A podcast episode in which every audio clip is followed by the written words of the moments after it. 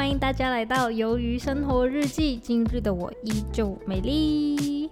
OK，so，嗯，在今天开始之前，我要先跟大家说声抱歉，就是我太久没有更新了，对不起啦。就，呃，我记得我最上一次更新是一个月前吗？还是怎样？我也忘了，差不多是三月三月的时候的事情。那时候是为什么？是因为那个礼拜，就那个礼拜，我就一直忙着要去赶那个毕业礼物，对不对？赶毕业礼物过，我就去毕业了嘛。毕业之后呢，我就开始去剪头发，就真的我如我所愿去剪了一个。寸头对，没有错，我剪了一个寸头，然后剪了一个寸头了之后呢，我就一我就一直很懒惰，一直懒惰，很懒惰，很懒惰，懒惰到今天。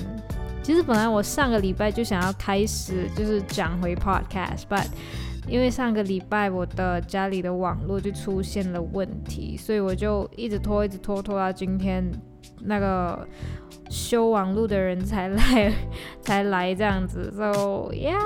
所以今天一好了，我就马上来开 podcast，真的是非常抱歉，我真的有好多东西想跟你们说，我的天哪 OK，所以我们先从第一个没开始的里，就跟你们说几个重大事件。今天的篇幅会很长，不得不讲，因为 you know 积少成多。I'm so sorry, man. OK，讲几个比较重大的事情。第一个，我成功毕业了，对我成功毕业了，哦，好开心。然后第二个，第二个东西就是我剪寸头了，对我剪寸头了。毕业过后的第二天、第三天这样子，我就去剪了寸头。然后现在已经进入了尴尬期，很尴尬。现在我头发很尴尬。OK，这是第二件事情。第三件事情就是我已经开始在学车了，而且我今天已经学最后一天了，就是可能再过两个礼拜我就可以去考试了。Oh my god！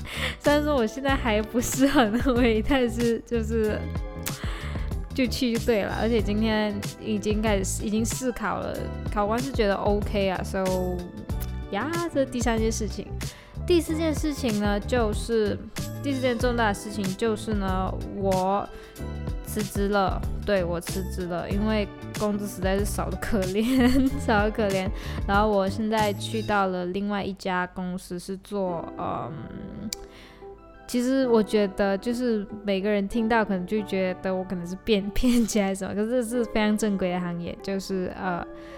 黄金的投资市场，对黄金投资的市场，不是叫你买真实的黄金，就是只是叫你买市场的趋势这样子啊。对，这是一个一个另类的投资，OK，OK。然后这是第四件事情，第五件事情是比较重大性，就是我。呃，已经开始就是开始拿回钢琴的这个，就是认认真真在学钢琴了。我五月就会去考试了，对。所以这是我这么多天以来没有录 podcast 时候发生的五个比较重大的事情。对，其实感觉时间过得很快，很快，就这一切的一切，全部东西都做的，全部东西都进行的非常顺利。So 不是还蛮开心了。OK，so 现在我们来巨细靡遗的讲讲几个东西吧。OK，呃，就我毕业了嘛，对不对？然后那时候我记得我毕业的前一个晚上，我就刚下班过后呢，我就马上去警察局申请了跨州的信件，然后申请了之后就马上标标回去我学校那边，对，标回去我学校那边，然后我直接就是。呃，因为本来那个时候我们是打算，因为其实你们都知道嘛，就是如果有听过 podcast 的人都知道，就是我们本来最最最开始的毕业典礼是定在一月的初，一月初，大概一月几号几号这样，我也忘了。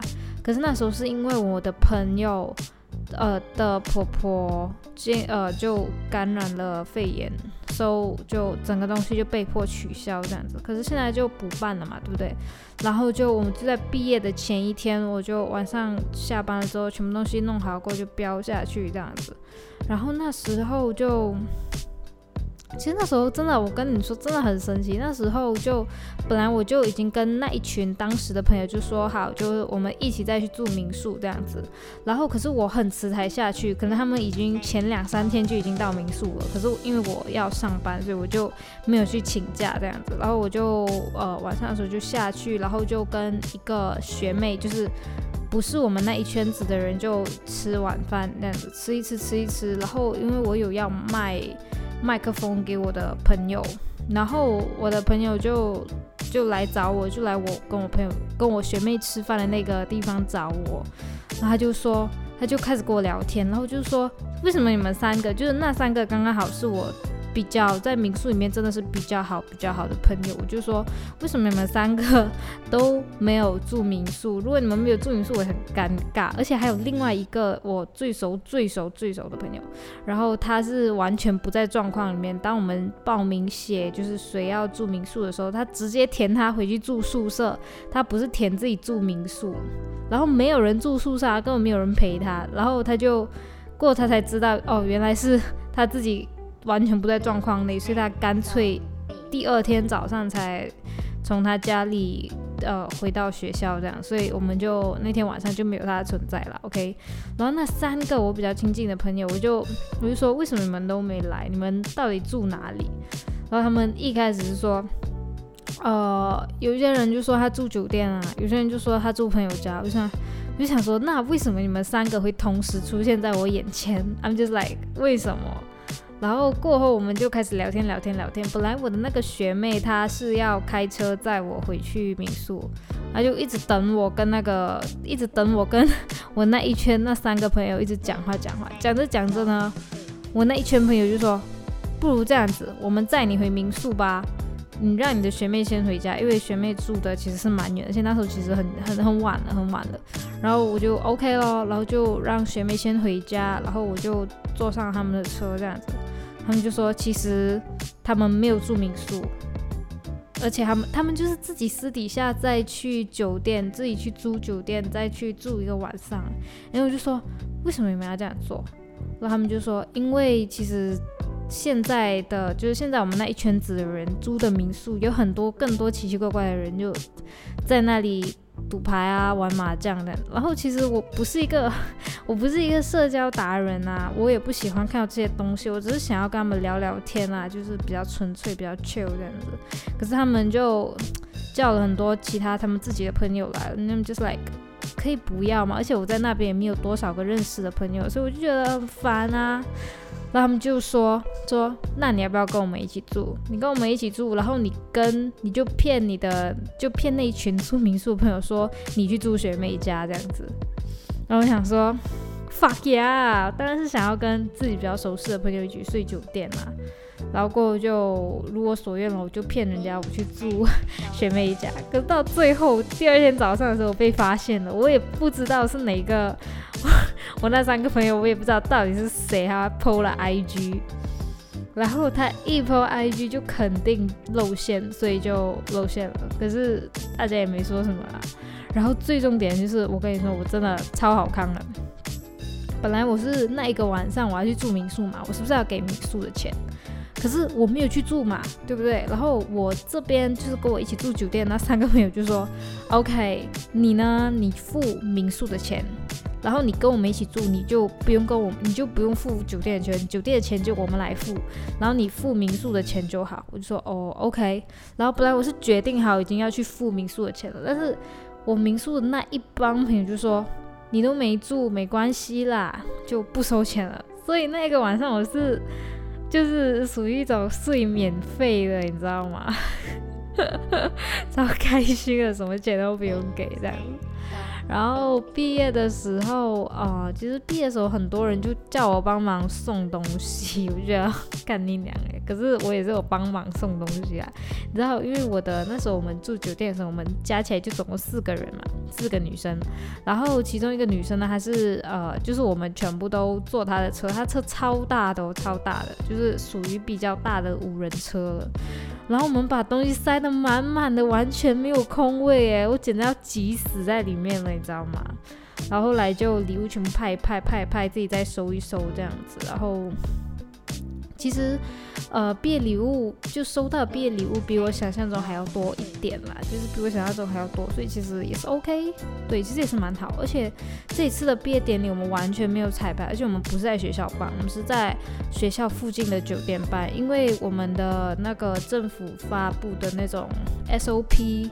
就我们就不符合，就是不能在学校办任何的聚会，可是在外面又可以，就是足够大的场地又可以，所以我们就没有办法，我们就只能去到外面办这样子，去到外面办，然后完全没有彩排，是真的就是完完全全没有彩排哦，跟以往的毕业典礼也差很远，就是没有什么仪式仪式感，可是 OK 啦，因为讲真的，我们就已经就距离统考之后我们分开了那么久，其实早就已经习惯了，所以也没有眼泪了。这是一个没有眼泪的毕业典礼，完全没有哭哦。有啦，我有哭，可是我是在车上，就是因为我们分了三个场次嘛。第一个场次是理科班跟文科班，第二个场次是文诶商科的比较前段班，第三个场次是商科的普通班这样子。然后现在是，然后过后我们就把第一场的朋友，就是因为我们四个人住酒店嘛，然后。有两个人是理科班的，所以第一场次我们就要到了嘛，而且我们也要送花给理科班的朋友。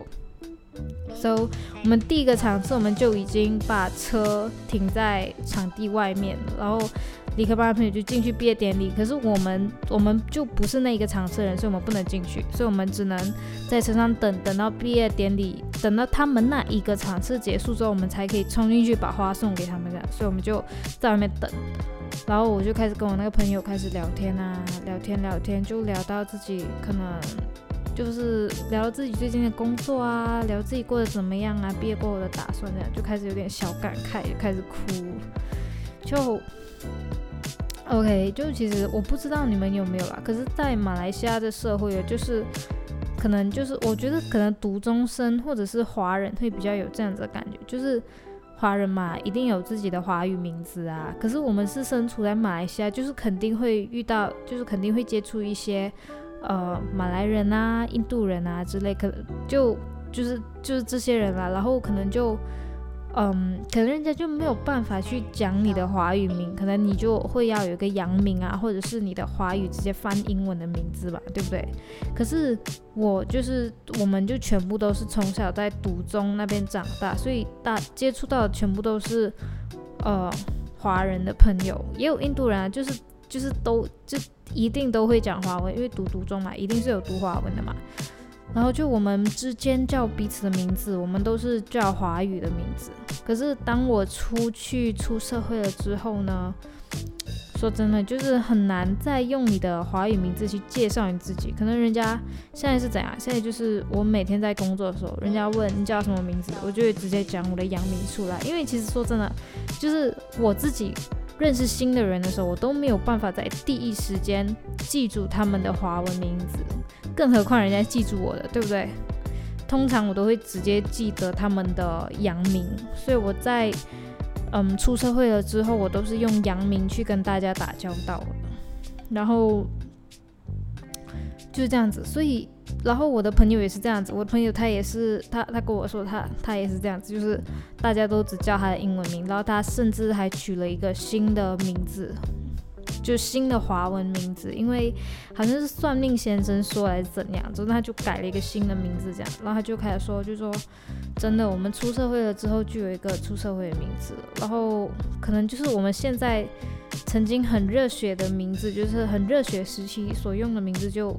只能存在在那个时期，然后就开始开始有点小感慨，然后眼泪就开始在一直流，一直流。可是也只流一下，流一下之后就去毕业典礼了，这样子。呀，对，其实不就我也不知道你们会不会有这种经历，可是对我来说，对我身边的一些人来说，我们都是这样子，就是那，就是那个年少轻狂的名字，就是永远就是留在那个时期了。现在的我们就是。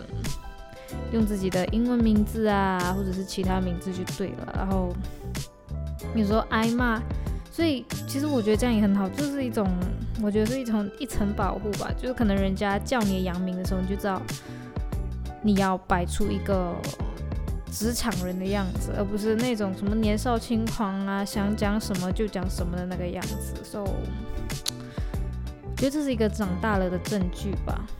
对 OK，这是第一件大重大事情的描述，就是我毕业。然后第二件重大事情是我剪了平头嘛，对不对？然后我的就是，其实我头发真的是长到一个极点，就是人们说，他们就说好像是你的头发三十公分，对，三十公分可以做一顶假发，最最短最短要十五公分，然后三十公分可以做一顶假发。哦，好像是三十公分。我记得是我的啦，因为不同的机构有不同对头发的捐赠的长度的要求。可是我那边是最少你要三十公分，然后四十公分、五十公分也可以。可是我头发是直接长成六十公分，所以可以直接做成两顶假发，所以我觉得其实是蛮好。然后就已经寄出去了这样子。然后那天，因为其实我完完全全没有跟我身边的朋友说，我只跟了我的家人，跟还有我在那时候的公司上班的同事跟老板这样子，他们都，我家人是没有什么关系啊，是觉得 OK。然后我的同事们都觉得很酷，对，基本上是没几个，就基本上是没有人阻止我做这件事情。后来我就去剪了头发，然后你知道那时候我就我剪的那个瞬间，我是觉得我完全没后悔啊！说真的，我完全就剪的那个当下完全没后悔。然后紧张是肯定了，然后我觉得可能是因为我剪的不够短关系，是真的不够短，就一剪就不够短。那时候我剪的是用五五 mm mm mm 叫什么啊？M M 的那个剃刀的头，剃刀就剃一剃这样子，然后就真的是不够短，但是我自己也 我自己也没发现到，我就觉得嗯应该够短了吧，然后就 OK，然后就出了理发店这样子，然后就去，然后那天我就直接去吃饭啊那些，然后其实街上的人当然是肯定会多看我几眼呐，可是。他们不会说什么提示我还是就谁，就只是会真的就多好奇，就多看几眼这样子。然后我就呃发 IG 咯，就跟大家说我剪头发这样。然后其实我发现到，就是经过这整件事情之后，就是怎么讲呢？就是我从我剪从我剪头发到现在，大概已经是过了三个星期、四个星期吧。然后。其实这这整个过程的心态我是改变蛮多了，也不是说什么大彻大悟，什么哭过什么什么没有啦，就只是开始慢慢的就怎么讲，就是因为在这段期间，我就顶着我这头短发，也是有去应征过公司嘛，就是现在这个公司，其实完全就是没有人会觉得，哎，你为什么剪那么短，这样子你的形象会很不好，这样其实真的是没有，真的是没有。然后呃，之前我面试的时候，我的面试我的人就说：“为什么你会想剪这个头发？”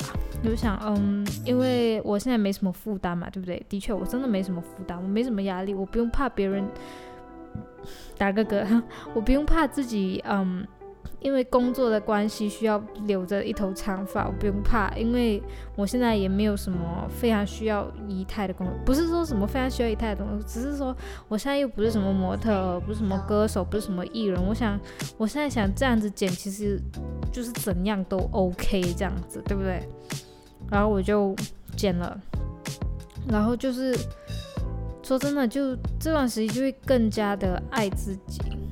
对，会更加爱自己。我认真，就真的是大，我们会更加爱自己。虽然说有时候我走在街上，我自己都会忘了自己是短头发的这件事，而且是短到这种程度，我真的会忘记，你知道吗？然后有时候可能人家看着我，才发现到哦，可能是因为我头发的关系啦。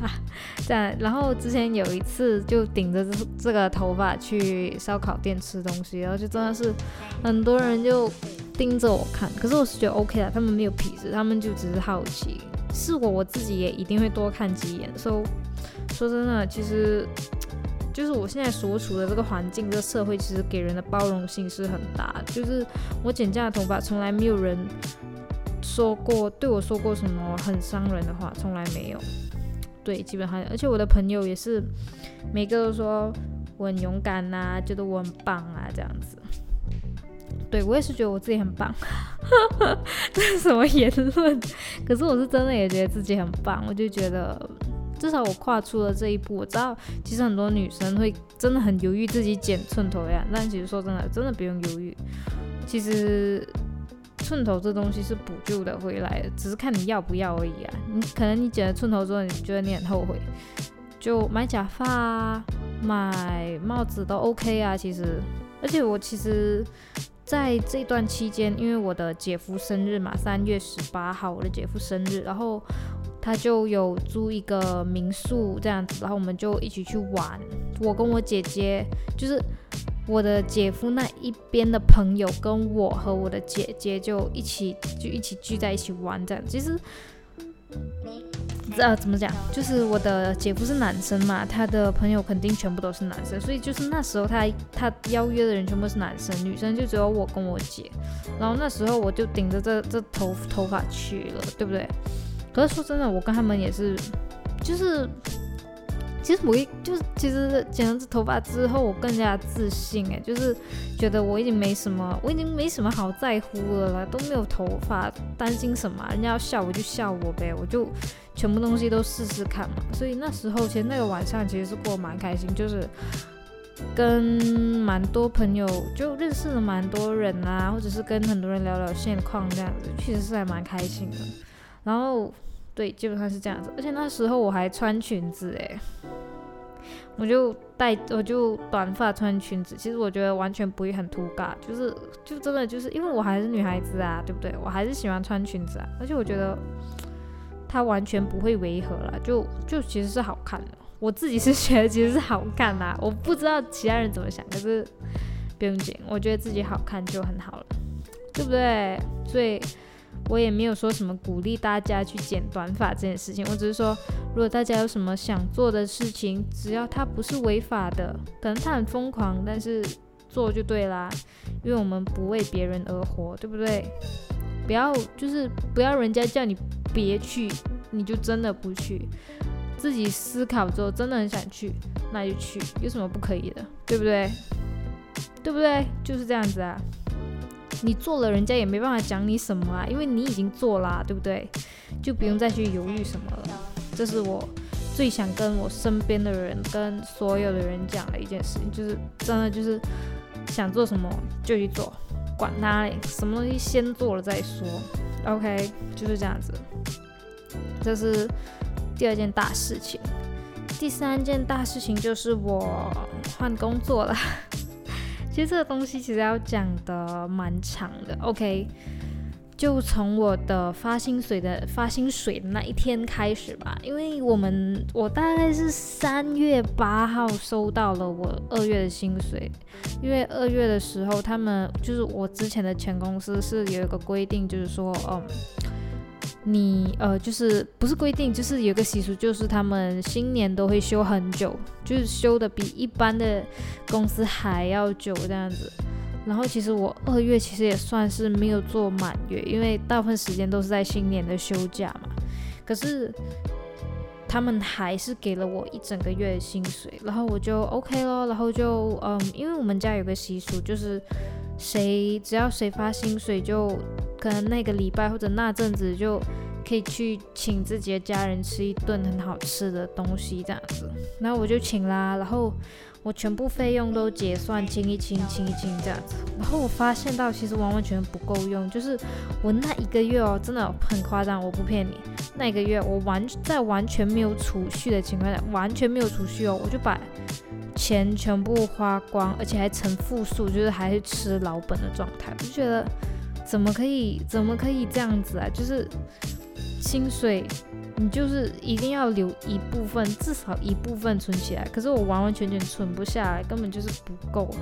可能你们会觉得我是一个花钱的大手大脚人，那其实 其实没有，真的，我薪水就真的是少到一个极点。可能今天我突然间有什么东西要做，根本就做不了的那一种。如果要做，当然也是可以啊，就只能拿回自己的老本去做。就是你没有办法去拿你的薪水去做储蓄，去做未来的一些规划，你就真的是做不到。然后可能对，刚刚可能就是有些人会说，是不是你理财的模式有问题？但是我想说，就是我真的很抠，我这是抠到一个爆，你知道吗？就是我的家人都说我很抠，真的是很抠很抠那种。就是买车我会希望买二手的，而且我不想要去借借款这样子，就不想要跟银行借钱，就不想要给利息，我想要一次过付清的那种，就是那种很抠很抠，什么东西都不想多给一分钱的那种。我真的是这样子的一个人，就是很抠很抠的一个人。可是我居然还可以把薪水就一点都不剩，而且我本来说要买圣熙的专辑耶，我超难过的，完全买不到啊！圣熙的专辑可能只能等下个月，就很难过啊！本来就想好要买圣熙的专辑了，而且这个圣熙的专辑我已经想买三个月了，好麻烦，好讨厌。就是这样，所以我就觉得，与其我节流，倒不如我开源。毕竟这个流，这个这这个泉，这个泉水的泉，no water，泉水的泉，实在是太小了。就是我的我的收入实在太少了，真的真的完完全全不够用啊。然后就开始继续一直偷偷找工作，偷偷找工作，这样，终于我就找到了一个新的工作，就是我刚刚跟你们最开始跟你们讲的，就是黄金市场。我知道很无聊，所以我也没有打算要多说什么。但是其实它是一个非常正规的行业啦，只是可能在我的生活这个圈子里面，很少人会去接触到这种投资的东西，所以大家可能觉得是骗人，但其实是完完全全正规的。OK，是完完全全正规，只是呀。然后他的薪水是我以前的一倍。是觉得很夸张，其实还好，一倍之后就才是普通人正常的社会新鲜人该有的薪水。OK，我不得不说，真的是这样子。你们你们能够想象到我以前的薪水是有多少吗？真的是很少，就是他是他就是那一份工作只能适合你一个，你只是想要零用钱，你没有想要。你没有想要还车贷，你没有想要还保险，你什么负担都没有，就是可能你那一个月没有薪水也 OK，你才可以去做这份工作，因为那份工作薪水真的是有够少，OK，有够少，这就是不能够支支撑你。假设你是一个独立生活，然后完完全全支撑不到你，就是一个这样的状况，所以。这份工作的薪水其实是蛮合理的，甚至会高比比我现在我的朋，我觉得我觉得我猜测，OK，我没有去我没有去真正的去了解过我其他朋友的薪水是多少，但是我觉得，我觉得我觉得在我的朋友圈里面，我现在的薪水应该是比别人高的。可是高多少我不知道，总之就是比别人高。可是我其实也还在实习期啊，就是这几天就一直在培训这样子，明天就要做 present，所以其实我还蛮紧张。然后可能明天就是见证章的时候，可是其实我还有一些东西不是很会，就是分析市场这个东西。可是明天要做的 present 就是 like。给就是把人家当成是顾客，介绍我们这间公司，介绍我们在做什么，然后吸引人家前来投资而已，并没有要什么表演分析市场给人家。所以我觉得这个过后我可以慢慢拼，而且，嗯，你知道，就是一开始我就去第一轮的面试，我就很紧张，那时候我就偷偷，我就偷偷请假，我就跟我的前公司我就说，呃，我要陪我妈妈去复诊。那我就去了，我就我就我就去面试了，OK。面试之后，我就跟面试的人讲讲讲讲，我就讲，嗯，那我什么时候可以知道面试结果？他就说，呃，基本上其实大家有来第一轮面试，就基本上是通过，就经过一段培训期，经过了培训期之后呢，再经再过第二轮的面试，才会确定，才会收到 offer。对，基本上是这样子。所以现在我也还是在一个考试的阶，就是人家在观察我们的阶段呢。然后那时候我们就培训期就到了嘛，我们就去培训了。然后第一天的时候有五个人，有五个人哦，其中就包括我啦，有五个人。然后我们就一整天这样下来，然后。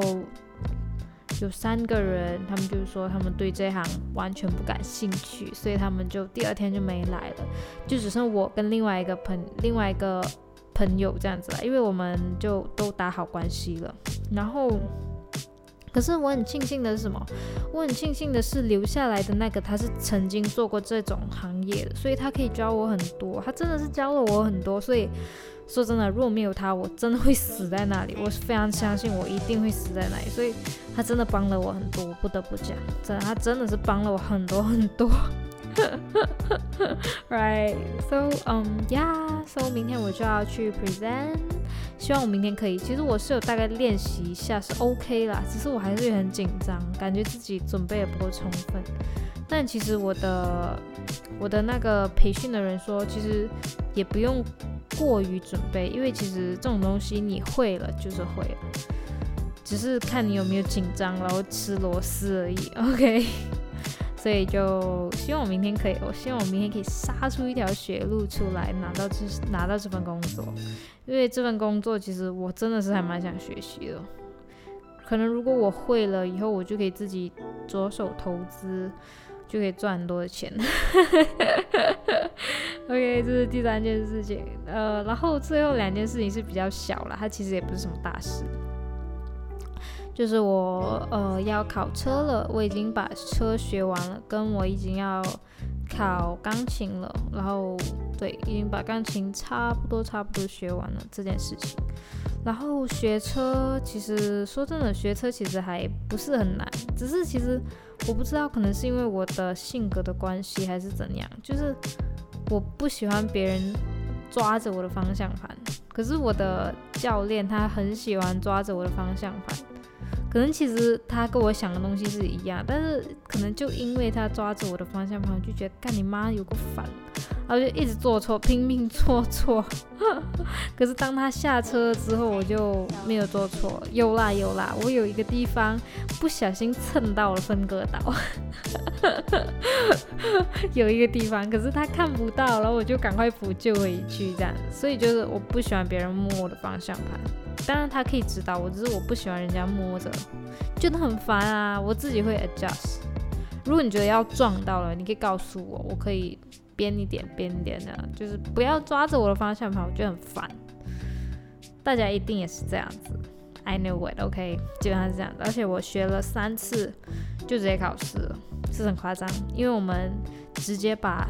十六次还是十四次还是十次忘了，总之就是一定的时间把它缩成三天，没有办法，因为现在的这个疫情，我们只能这么做，所以我就我也是认了，所以今天已经是最后一天了，呀，超棒了啦，OK，然后。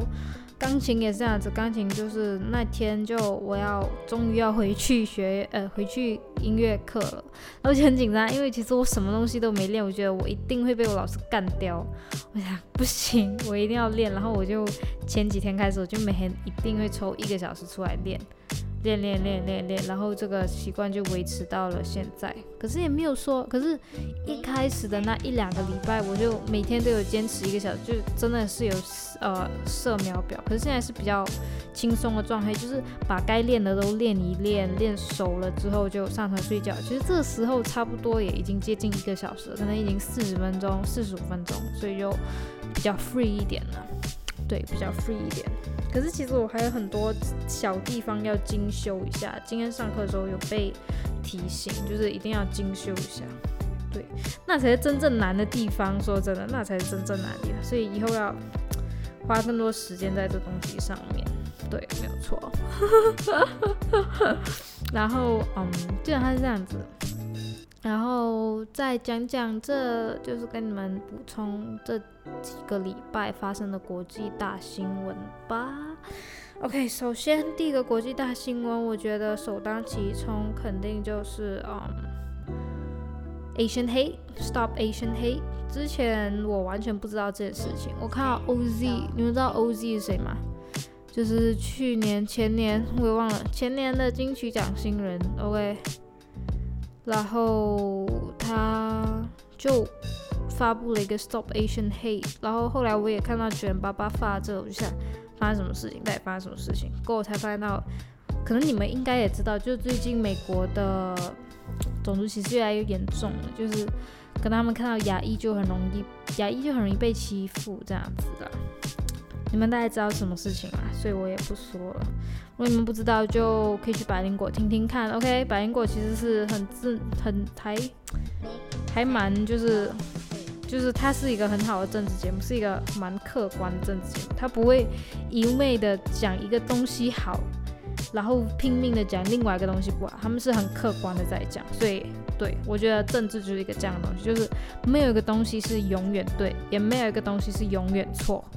然后当然也没有一个政党是什么东西都做对，没有东西做错的，肯定是有不好有好的地方。所以我觉得我们选政党的时候，肯定就是你要选对最多错最少的。你不能说完全对，真的太难了。因为其实说真的，它是一把双面刃。可能你在这个观点里看它是错的，可是可能在另外一个人的观点来看，其实它是对的。就其实。就是要很客观的去看这个东西，我觉得政治就是一个主观加上客观的东西，这样子就是要自己的眼睛去看会比较好。对我不要扯到政治，OK，我只是在跟你们说百灵果很好，OK，所以你们真的可以去听听。可是我觉得你们如果你们会听我的 podcast，代表你们一定有听过百灵果啊，对不对？百灵果触及超高了，OK，就真的可以去听听看，是一个很好的政治节目。也不是真人节目啊，就是很好的 podcast 了，就真的很好，就可以去听听看，OK。这第一个事情，Asian Hate。第二个事情就是国际大新闻，就是嗯，OC 新疆棉花，也就是我最近正在发生的事情。说真的，我觉得其实其实很多很多很很很，我其实看很多一些一些人就。Predict 就是预测，预测，预测。其实这个东西不会过太久，可能中国人真的很快就会啪啪打脸，因为没办法，因为实在是太多西方国家往中国投入资金了，所以如果他们每一个都撤掉的话，其实中国就很难啊。就好像他们，我也是有看他们的那个体育的。体育的那个坛，体育坛也是很多是 Nike 啊之类之类的这些大大运动品牌赞助的。如果他们真的把资金全部撤掉的话，其实他们就中国的运动员真的很难生活下去，真的是很无辜，对不对？然后还有第二件事情就是，其实不知道啦，我设身处地想啊，就是如果我今天是一个中国的富二代，或者是很有钱的人，追求高品质、高生活的人。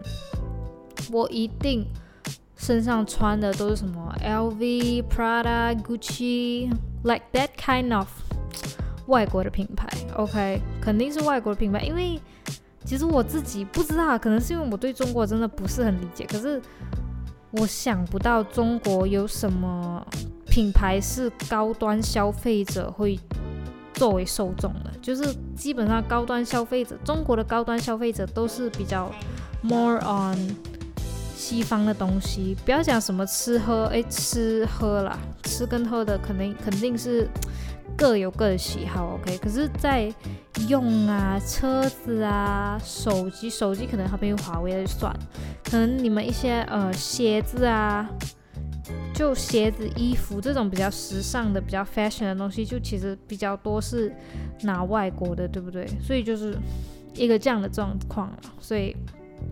I don't know，我只能讲就是，嗯，可能中国也撑不了多久。而且说真的，现在也是真的，就是中国真的是很啪啪打脸，而且不是，这已经不是媒体能盖掉的事情了。就是 Nike 的鞋一发售就直接秒扫空，哎，就这真的很难掩盖吧？这个事实就是很多人都只是键盘侠这件事情。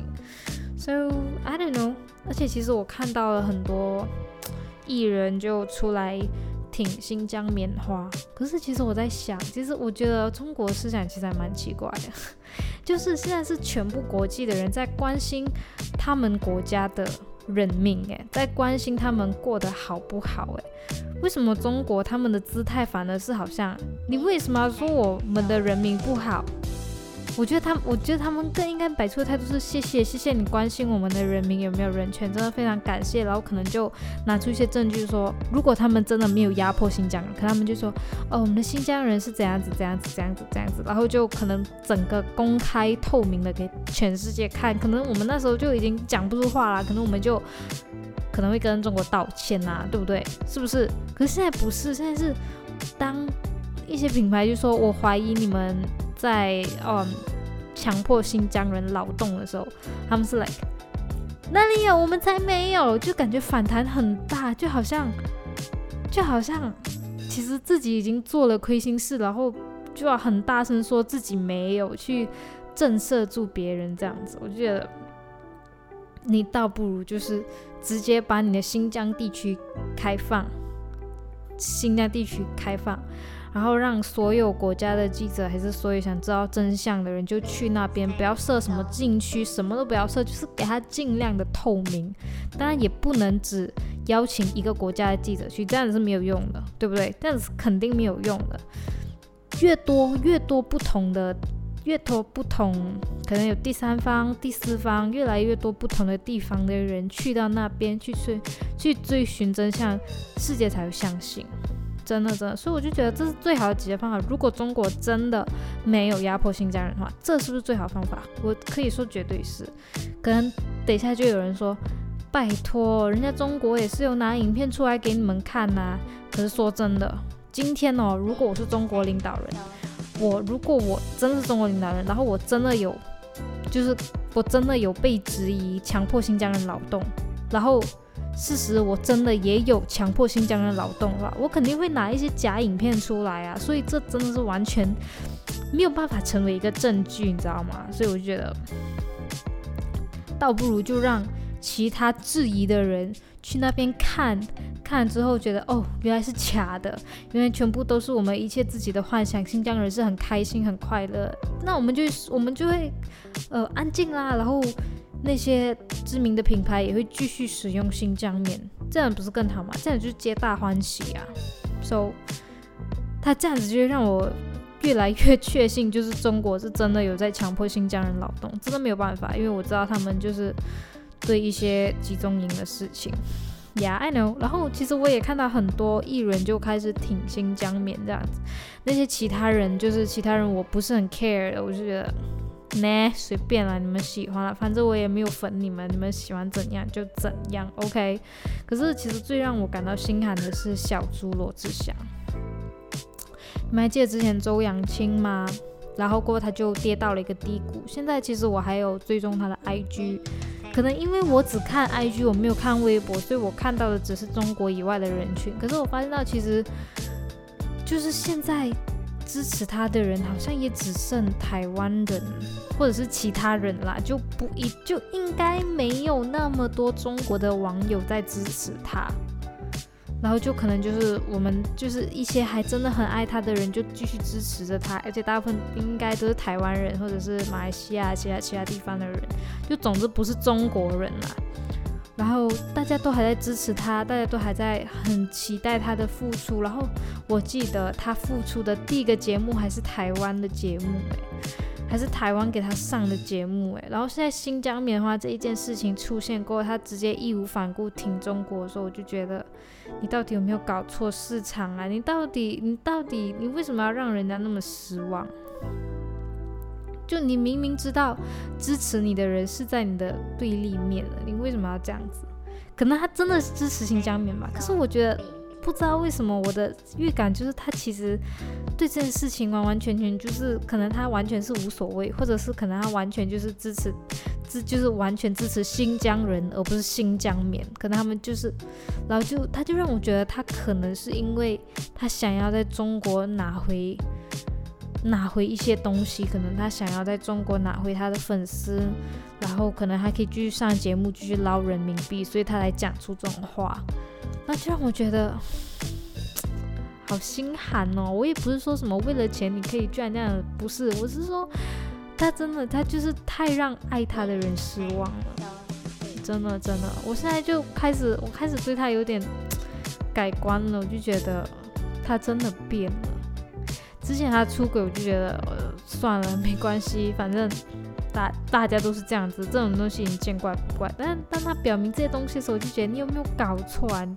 你到底有没有搞清楚，到底是谁还在这么支持你啊？就有这种感觉，其实还蛮难过的，真的就其实是还蛮难过的。So 呀，唉，随便吧，他喜欢就好啦，对不对？然后，所以这些事情，这一切一切的事情，就是都是我们去操控它接下来发展。如果你支持新疆棉，那就不要买大牌喽；如果你支持新疆人，那就继续你的消费模式吧。大家都很棒了，OK？So I'm gonna say I still like H&M. I like Burberry. I like Nike, I like Adidas, I like Puma, all this kind of luxury brands. I love it. I just loving it. OK，我是一个很肤浅的人，我就是喜欢这些大牌，没有办法，它就是充斥着我的生活。也不是啊，好像说的我好像很有钱这样子，不是啊，就是说。 当我要对一些物品，比如说我对运动品牌需求的时候，我就一定会想到这几样。H&M 也一直都是我觉得很好看的衣服，就是有很多很好看的衣服。有没有钱买，那是另外一回事情啦。OK，就基本上这样子。So，对，就这样子。然后希望明天我也可以继续开 Podcast。OK，如果有的话，请你们敬请期待。非常抱歉，太久没有更新。OK，然后爱你们。拜拜